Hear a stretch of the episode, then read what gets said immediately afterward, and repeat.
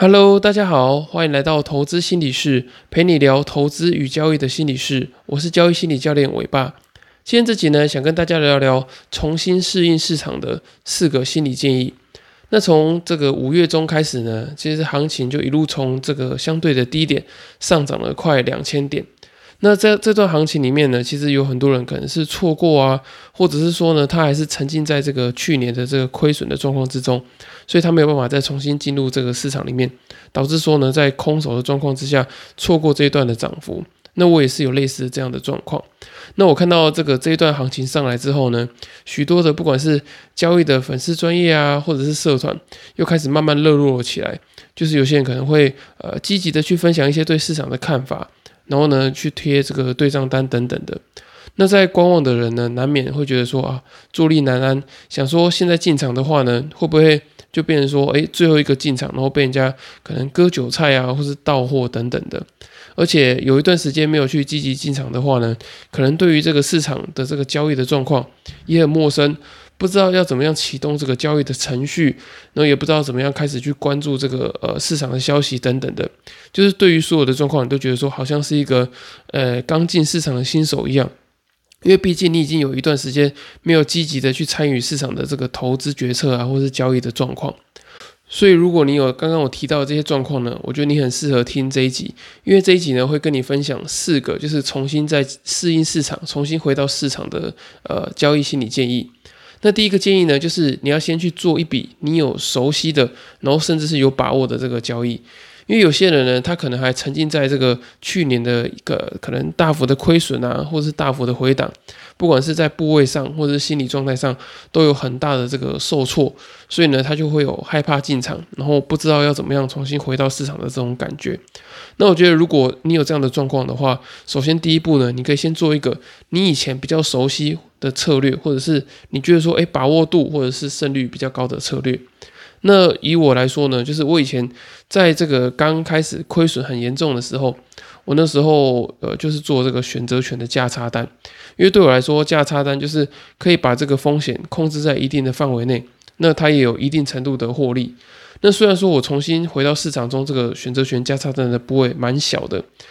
可是当我把这个价差单交易出去的时候，诶，我开始觉得说，诶，我有一种更积极去关注市场的感觉，也会觉得说，诶，以前有一些呃投资跟交易的这种感觉也慢慢的回来了。然后这笔交易呢，就算是赔了，你也知道说，诶，赔的是你可以控制的范围。也不会对于市场有这种过度陌生啊，或是过度恐惧的感觉。那如果这笔价差单赚的话呢，可能对你有产生这个交易的信心啊，或者是呃对你的这个交易的稳定度，你会有把握这样。所以呢，我觉得当你要开始回到市场的时候，你可以选择一个你以前很习惯的，不管是交易的策略啊，或者交易的商品等等的。当你做了之后呢，你就觉得说，诶，有一种驾轻就熟的感觉。所以呢，不管是你要用零股啊这种小部位，或者是呃用一些比较胜率比较高的这种策略，或是比较短的周期，尝试看看，试着去呃稍微做一些小的交易，然后有把握性的交易，让你呢可以重新再回到市场去适应市场的这个感觉。那第二个建议呢，就是不要去看别人的对账单。因为你去看别人的对账单呢，这个比较的心态会带给你比较强烈的情绪刺激。那你在交易的过程中啊，就会不知不觉的去放大你的杠杆，因为你会有一个参照值嘛，就是说你可能看了别人一个月可能赚个五万六万以上，你就觉得说，哎，我刚回到市场，我应该也有这样的表现的状况。可是呢，我觉得当下你的状况可能不适合做这么大杠杆的交易，而且别人呢，他可能是。一直有持续在市场中，呃，做这个交易的动作，所以他对于市场可能很熟悉了，他对于他自己的程序也非常的熟悉，所以他可以放大他的部位。可是如果你是有一段时间没有做这个积极的交易，或者是积极的去在市场中有一个关注的话，其实你贸然的放大杠杆，很容易会让你的资本产生一个亏损的状况。所以我建议你在刚开始回到市场，在准备适应市场的时候，尽量不要去看别人的对账单。那如果你真的忍不住要去看别人的对账单的话呢？我觉得你可以去学习他用的是什么样的方法，如何去选股，如何去做这个风险的控管，如何去做进出场，而不是只单纯羡慕对方的这个绝对的金额。不过我还是建议你尽量不要去看别人的对账单，因为你内心呢对于这个获利的标准会偏离适合你的这个状况，而且很容易无形的对你的内心产生一些呃交易上的心理压力。那第三个交易心理建议呢，就是你要去更用心的去记录你的交易。如果你原本是一个很有规律啊、很频繁在交易的人，其实呢，许多的这个交易的动作已经会变成自动化了。所以呢，你的交易记录其实每天来讲的话，不会有太大的变化。可是呢，如果你是有一段时间没有去关注市场啊，或是在市场中做一个比较频繁的交易的话呢，你会发现很多事情都会变得很生疏。不管是在盘前的交易规划啊，这个资讯的收整，或是在盘中呃，不管是停损、停利的设定啊、执行，或者是要看哪些呃关及时去关注哪一些呃进出场的讯号等等的，你都会变得非常的陌生，你会会觉得有点 K K 的。那像我自己呢，在建这个选择权加差单的时候啊，我已经有一段时间没有建这个选择权的加差单了。所以呢，我刚开始建的时候，也会把这个买卖的这个履约价搞混。就是那些你以前做的很习惯的事情啊，其实你一开始的时候你是会呃有点陌生的。所以呢，我觉得在这个过程中啊，你要比较用心的去记录你的交易，你才知道说，诶，有哪一些程序，有哪一些心理状态需要调整，可以帮助你呢更快的适应。那如果你有买我这个手刷的新书的话呢，里面其实有附这个可以供你做记录的这个交易日志，可以记录你的这个进出场的逻辑啊、心理状态、资金管理的状况，还有哪一些地方做的比较好，或者做的比较不好的地方需要检讨的部分，你都可以在这个日志上面特别的去标记出来。那透过不断的去记录之后呢，你就可以养成你正向的这个交易的习惯。那最后一个交易心理建议呢，我觉得非常的重要，那就是呢，你需要刻意的放慢步调，然后缩小部位。当我们一段时间没有积极的在这个市场中做这个交易跟接触的时候啊，其实我们一下子进到市场里面，会觉得这个节奏非常的快，而且损益的波动会很大。我们会觉得说，哇，到处都好新鲜，好像很多都有这个赚钱的机会，每一单股票都一直喷，然后呢，就觉得说，哎，钱好像会一直滚，一直滚，不赶快进场的话呢，就会少赚。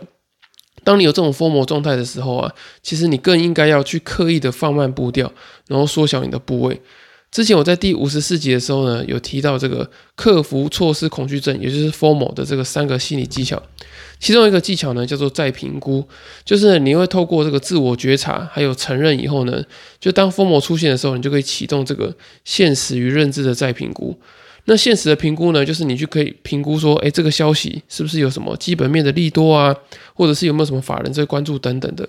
那关于认知跟想法上的评估呢，就是，哎，你在进场的这个原因，是因为，哎，真的有这个客观的讯号出现，还是说呢，只是因为，呃，我看别人都赚了很多钱，或者是现在行情很火热，我不进场好像是一个笨蛋一样，所以呢，我就想要做进场。那当你可以启动这个认知跟现实的再评估之后呢，你就可以去克服 FOMO 的状态。可是当你要启动这个再评估的时候呢，其实是有一个前提的，那就是呢，你当下的这个心理状态是比较平稳、比较冷静的。那如果呢，你是用一个比较急的步调去进场做交易，或是用一个比较大部位的这个资金在市场里面做交易的时候，你是很难启动这个再评估的这个心理的程序的。所以呢，我建议你一定要把。步调放慢，然后部位放小，然后循序渐进的回到市场里面，这样你才可以在市场的这个每一分每一秒呢，及时的去做这个自我的觉察，去判断说，哎，你在交易执行的过程中有没有产生什么样的心理干扰？那么你也可以做这个现实的评估，就是评估说，哎，我该进场的讯号有没有出现？有没有一些呃原本锁定的一些市场的消息有没有反映在价格上面？那这些及时的呃，不管是现实跟认知的评估呢，都需要你你要有一个稳定的心理状态。那以上四点呢，是我觉得你要再积极的回到市场里面，蛮实用的这个交易心理建议。那最后呢，也想跟大家分享一下我的结论，就是我觉得我们在回到市场的时候啊，其实我们是没有办法马上的就进入这个很积极的战斗状态，其实是需要一段时间去慢慢的去适应的。所以呢，不论是透过呃记录你的心情啊，或者是用一个呃你有信心的部位。或者是要呃刻意的放慢你的步调跟呃缩小的部位等等的，透过这些方法呢，你可以回慢慢回到以前比较习惯的那个交易的状态。那当你的不断重复了这些步骤之后呢，你就开始进入一个自动化的状态。那你就可以减少你在呃交易过程中的这些情绪的干扰啊、认知资源的消耗等等的。然后呢，你就可以越来越像一个这个专业的这个交易员。好，以上就是今天的内容。如果你对交易心理有更多的这个兴趣，想要更深入的了解的话呢，我也推荐你购买我刚出版的新书《在交易的路上与自己相遇》。书里面呢，我有写下许多投资与交易的过程中容易遇到的这些心理的问题，以及这个如何去处理的方法。相信呢，对于你的这个投资与交易的心理素质提升，会有非常大的帮助。在书里面呢，你也可以找到交易的心理优势，去克服投资的心魔。那如果你没有时间看书，又想要快速的找寻到自己交易心理的盲点，改善自己交易心理的状况的话呢，依然欢迎你透过资讯栏的表单填写这个线上交易心理咨询的报名。那透过这个线上交易心理咨询呢，我可以帮你快速的去了解自己的交易心理状态，以及这个交易策略中你可能有哪一些的这个心理去干扰到你的这个执行。那如果呢你没有付费的考量的话呢，依然欢迎你透过二十四集这些问题呢，你可以传讯息给我，或是寄信给我，我可以帮你做一个简易免费的交易心理咨询。那今天的节目就到这里喽。如果你喜欢的话呢，欢迎你到这个 Apple Podcast 或是其他的平台给我五星的评价以及留言，我会非常的开心，因为你们的支持就是我持续分享最大的动力。我们就下次见喽，拜拜。